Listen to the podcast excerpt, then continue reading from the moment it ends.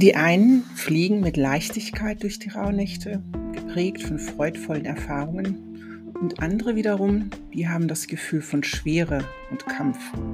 Wie habt ihr die letzten fünf Rauhnächte erlebt? In der sechsten Rauhnacht ist das Thema Versöhnung. Hatten wir das nicht schon mal? Vergebung, Versöhnung, wo ist denn da der Unterschied? Heute Nacht geht es um dich, deinem Gefühl der Schuldigkeit und der Aussöhnung mit dir selbst und um das Aussöhnen, dass die Welt ist, wie sie ist. Sprache kann so schön präzise sein. In der feinen Unterscheidung gibt es uns die Möglichkeit, die Feinheiten, die speziellen Bedeutungen eines Prozesses sprachlich hervorzuheben. Versöhnung ist ein Akt, der sogar über die Vergebung hinausgeht. Erinnerst du dich an die Definition der Vergebung? Vergebung ist eine Entscheidung, darauf zu verzichten, Opfer zu sein oder Schuld zuzuweisen, ohne einen Anspruch auf eine Wiedergutmachung zu erheben.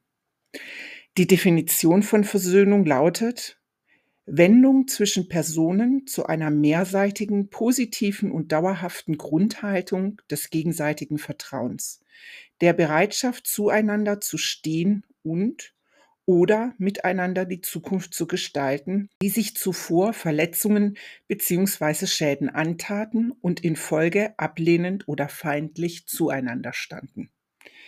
Was jetzt hier so sperrig klingt, heißt eigentlich nichts anderes als die gemeinsame Entscheidung zwischen Opfer und Täter, eine innere Haltung des Vertrauens aufzubauen, sich darum zu bemühen, den Gegenüber mit einer positiven Haltung zu begegnen und das dauerhaft und darüber hinaus in Zukunft miteinander zu arbeiten und gemeinsam Zukunft zu gestalten.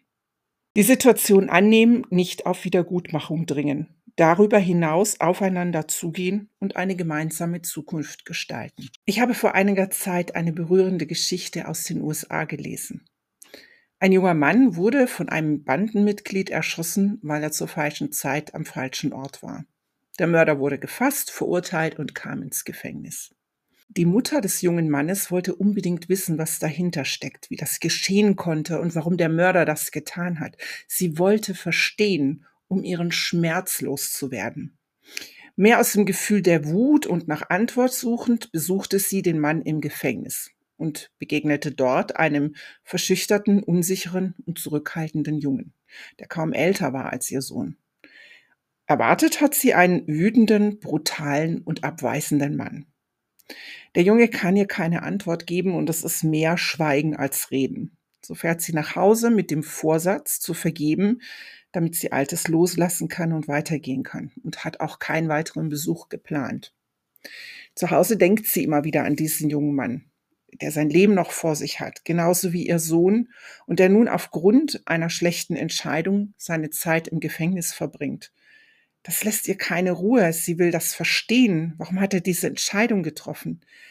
Und so besucht sie ihn immer wieder, hört zu und versteht mit der Zeit, wie es zu dieser Situation kommen konnte. Sie hat schließlich die Entscheidung getroffen, ihn zu unterstützen, dass sein Urteil abgemildert wird und er aus dem Gefängnis herauskommt.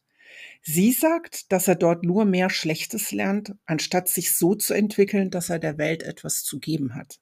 Am Tag seiner Entlassung holt sie ihn ab, nimmt ihn mit nach Hause. Sie hat für sich entschieden, dass dieser junge Mann, der nichts anderes kennengelernt hat als Gewalt und so seit seiner Kindheit in einer Spirale gefangen ist, etwas anderes lernen muss. Sie will ihm etwas anderes zeigen und alles dafür geben, dass dieser Junge die beste Version seiner selbst werden kann. Genauso wie sie ihren Sohn auch erzogen hat. Und sie hat ihn adoptiert. Für sie ein Akt, dem Tod ihres Sohnes einen neuen Sinn zu geben. Und tatsächlich ist es ihr gelungen, diesem jungen Mann eine neue Richtung zu geben. Er hat die Chance ergriffen und lebt ein gutes Leben außerhalb der Kriminalität und Bandenverbindung.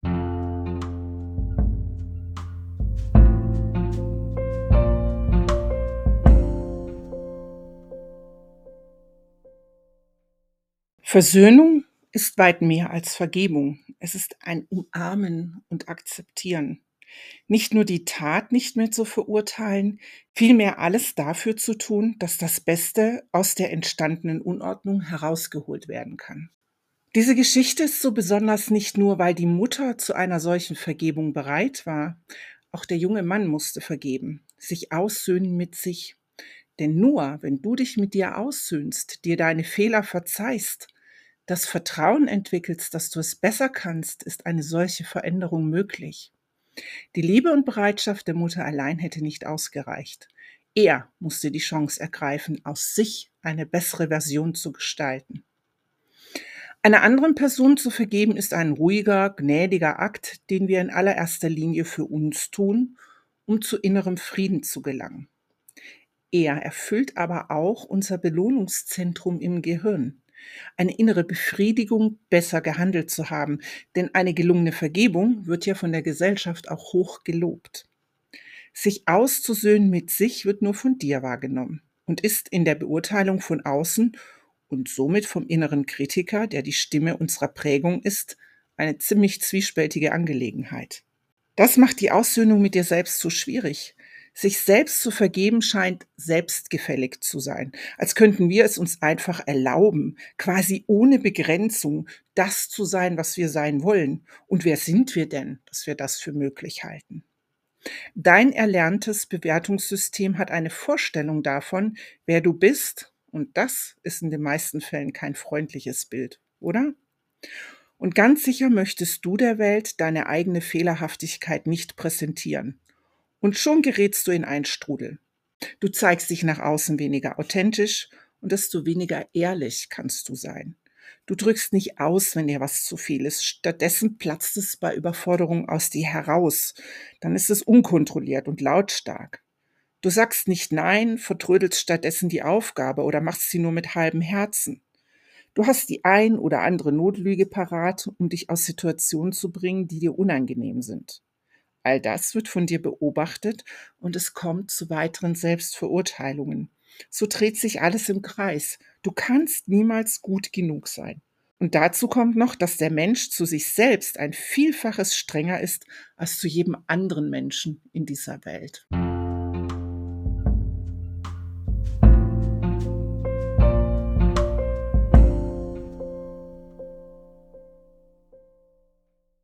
Es gibt einen geradezu übertriebenen Anspruch an Perfektion an sich selbst.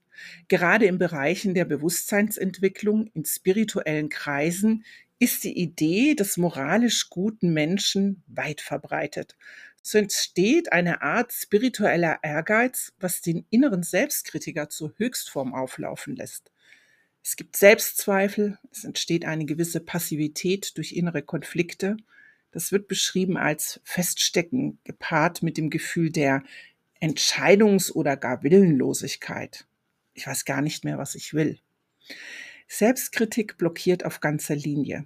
Es gibt aber auch genau das gegenteilige Bild. In der buddhistischen Lehre werden zwei Gesichter als zwei Seiten einer Medaille beschrieben.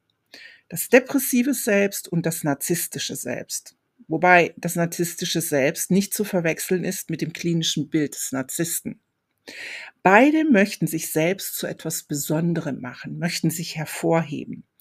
Das depressive Selbst beschreibt sich als unwert, unfähig und restlos verdorben. Das hebt ihn hervor zwischen all diesen lichtvollen Gestalten um ihn herum. Das narzisstische Selbst beschreibt sich als das wertvollste, fähigste und lichtvollste Wesen, das die Welt je gesehen hat. Im Buddhismus werden diese beiden Selbstbilder nicht verurteilt, sondern beschrieben als fundamentale Unwissenheit von einem unabhängigen, beständigen Selbst. Jeder Mensch trägt diese zwei Gesichter in sich. Es gelingt uns sogar zwischen diesen Gesichtern zu wechseln.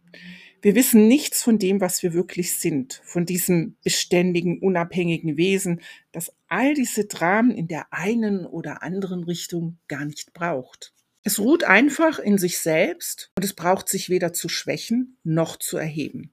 Das beschreibt die Versöhnung mit uns, die Balance zwischen allem, das in sich ruhen, das, das sich entfernt von der Abhängigkeit, sich groß oder klein zu machen. Das depressive sowie das narzisstische Selbst ist abhängig, denn es braucht ein Publikum. Nur mit ständig neuen Dramen, neuen Akteuren gelingen Selbstbeurteilung und Schuldgefühle. Das unabhängige und beständige Selbst ist sich im Klaren darüber, dass das Leben und der eigene Prozess sich in einer ständigen Veränderung befindet. Nicht alles ist erfahren, nicht alles ist aus.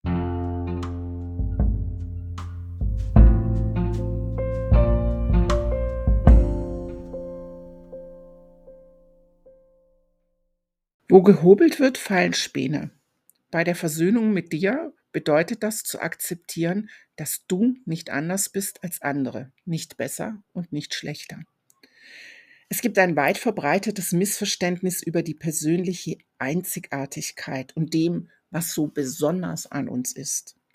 Du bist nicht besonders gut oder schlecht. Niemand ist besonders mächtig oder unmächtig, reich oder arm oder besonders was auch immer. Das, was dich einzigartig macht, braucht keine Unterstreichung. Dich gibt es nur ein einziges Mal. Dein Wesen ist einzigartig mit all dem, was und wie du es erlebt hast, wie du die Welt betrachtest, wie du Dinge anpackst, Lösungen findest oder Ideen hast. Das ist nur in dir vorhanden. Dich gibt's nur einmal in genau dieser Form und dieser Prägung. In dieser Einzigartigkeit gehörst du zum großen Ganzen, bist verbunden mit allem, wie ein Puzzlestück in einem großen Bild. Das kann weder ersetzt noch kopiert werden, nur du passt genau in diese Stelle des Bildes. Dein Besonderssein ist also die Tatsache, wenn du fehlst, ist das Bild unvollständig. Und jedes andere Puzzlestück, also jeder der acht Milliarden Menschen auf der Welt, hat diese Einzigartigkeit. Du bist im Einzelnen nichts Besonderes, aber in deinem So-Sein, so wie du bist, einzigartig und vor allen Dingen unentbehrlich. Wer das versteht, der kann loslassen, sich aussöhnen mit dem, was ist, dem Entwickelten, dem Fehlerhaften, den vergangenen Entscheidungen und der vermeintlichen Schuldhaftigkeit. Akzeptieren, dass wir uns in einem immerwährenden Entwicklungsprozess befinden. Versöhnung bedeutet also, es anzunehmen, so wie es ist. Es findet eine Selbstermächtigung statt, die macht dich handlungsfähig. Sie gibt dir die Freiheit, beste Version deines Selbst zu werden. Aussöhnung macht aus den vermeintlichen Fehlern Entwicklungs- und Erfahrungspunkte, die nötig sind zu wachsen. Mit einem erweiterten Blick auf die Welt geht es auch um das Aussöhnen mit dem, was ist und wie es gerade ist im Außen. Das, was uns gerade betrifft, sind Chancen, eine Erfahrung zu machen. Sie bieten sich neutral an. Unsere Bewertung darüber macht sie zu einer schlechten oder guten Erfahrung. In der Akzeptanz, die Erfahrung anzunehmen, kannst du das Beste aus jeder Situation herausholen.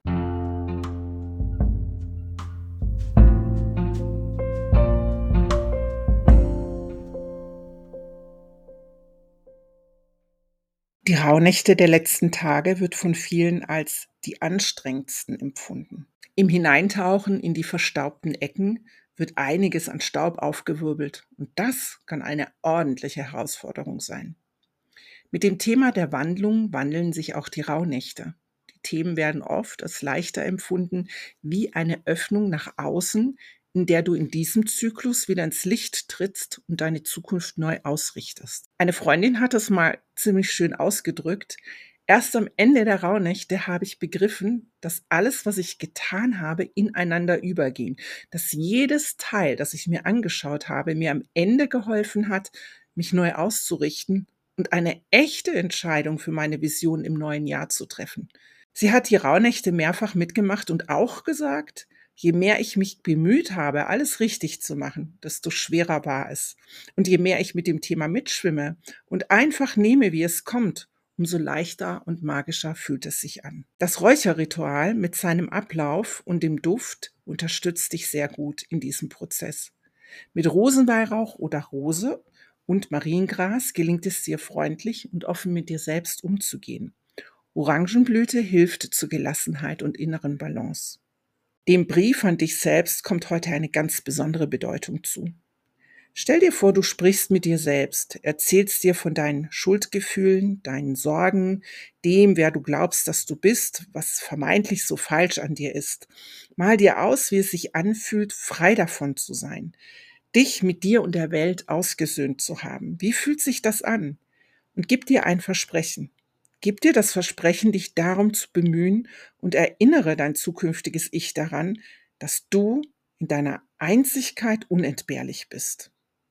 Stell dir Fragen, die du dir im Juni beantworten kannst. Wenn ich auch in den Rauhnächten keine Zeit habe, mir selbst zu schreiben, diesen Brief, den schreibe ich mir immer.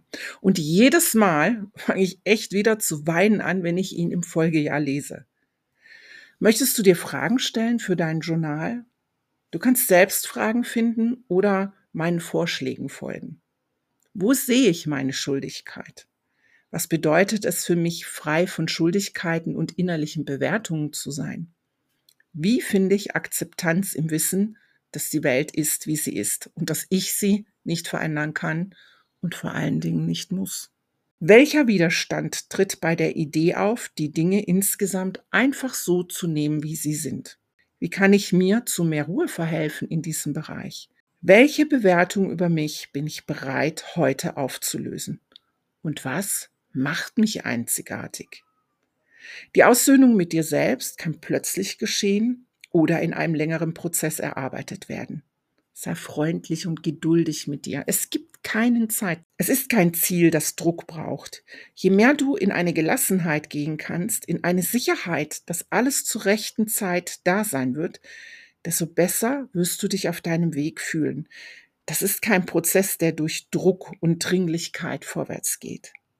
Erinnere dich daran, dass du nicht besonders schlecht und nicht besonders gut bist. Du bist genau so, einzigartig und vollkommen, wie du bist.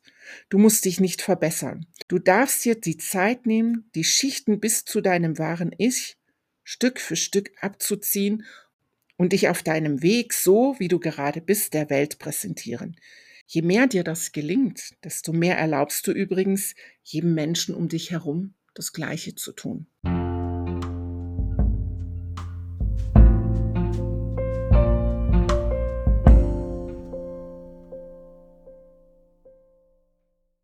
Wandel und Transformation ist morgen das Thema. Von der Innenschau zur Neuausrichtung. Damit wird nicht nur das Thema der Nacht beschrieben, auch die Energie der Rauhnächte verändert sich. Aus dieser Tiefe in der Innenschau treten wir wieder nach außen ins Licht. Ich freue mich auf morgen, wenn wir gemeinsam diese Wandlung vollziehen. Und bis dahin wünsche ich dir eine zauberhafte Rauhnacht.